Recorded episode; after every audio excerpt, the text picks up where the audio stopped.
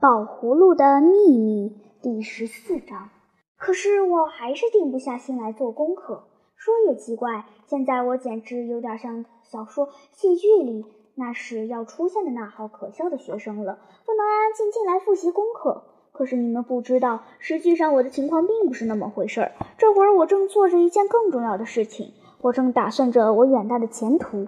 这比起眼下的功课来，当然重要的多了。我将来要做一个什么呢？这问题我早就提出来过。前面我说过，我曾经想当作家，不过还没有确定。我也想过要学医，那还是在我小学的时候。我想，我将来一定要把奶奶的风湿症治好，还不让妈妈发气管炎。同学们有病也可以来找我。王宝，我肚子疼。好，躺下吧，我来听听。王宝，我哥哥有有点不舒服，那没问题，只要开一剂药方就行了。我刚坐下，拿起锯子来要做一个滑翔机，忽然又有人敲门。王宝，我鼻子不通气，这么着，我忙得简直没有功夫做我自己想做的事情了。这可得考虑考虑，所以也没有确定。这个想法真有点幼稚，是不是？可是对的，对的。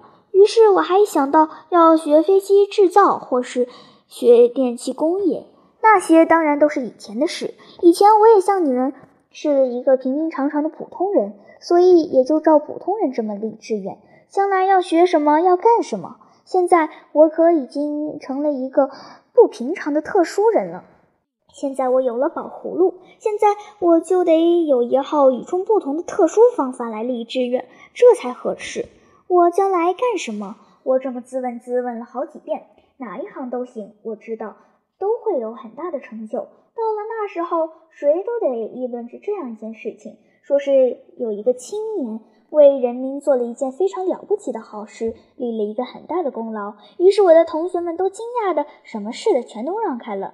嘿，瞧瞧咱们的王宝，这个封面上的照片不就是他吗？有的同学会说：“可真想不到，他在初一的时候功课可并不怎么样。”别的同学，例如郑小正，就会说出来公道话：“不嫁，基本上还好。他只是数学得过一次两分，可那也不赖他，因为宋明凤，你读过这一篇没？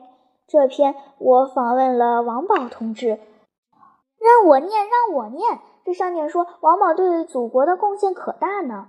同学们全都得挤到一堆儿，急巴巴地说。”什么贡献？什么贡献？他立了什么贡献？做了什么工作？一提到这一点，可就模模糊糊，简直搞不清了。我怎么想也想不出个头绪来。我走去开开窗子，深深吸了一口外面的新鲜空气，让我自己安静下来。别着急，我今天才头一天当特殊人。还没学会用特殊人的方法来设想我的前途呢，再多当几天，当熟了一点就好了。现在我得照常做我的事，别那么大惊小怪的。嗯，我得给花浇浇水。窗台上有两小盆瓜叶菊，一盆文竹，已经干了两天了。我记性不好，老忘了这回事儿。爸爸还笑话过我呢，他当着我同学的面说我栽花是受罪。可是瞧着吧，我站在窗台前。我的远大计划可以慢点定，可是我可以定一个目前的计划。我得定一个栽花计划，尽是些名贵品种。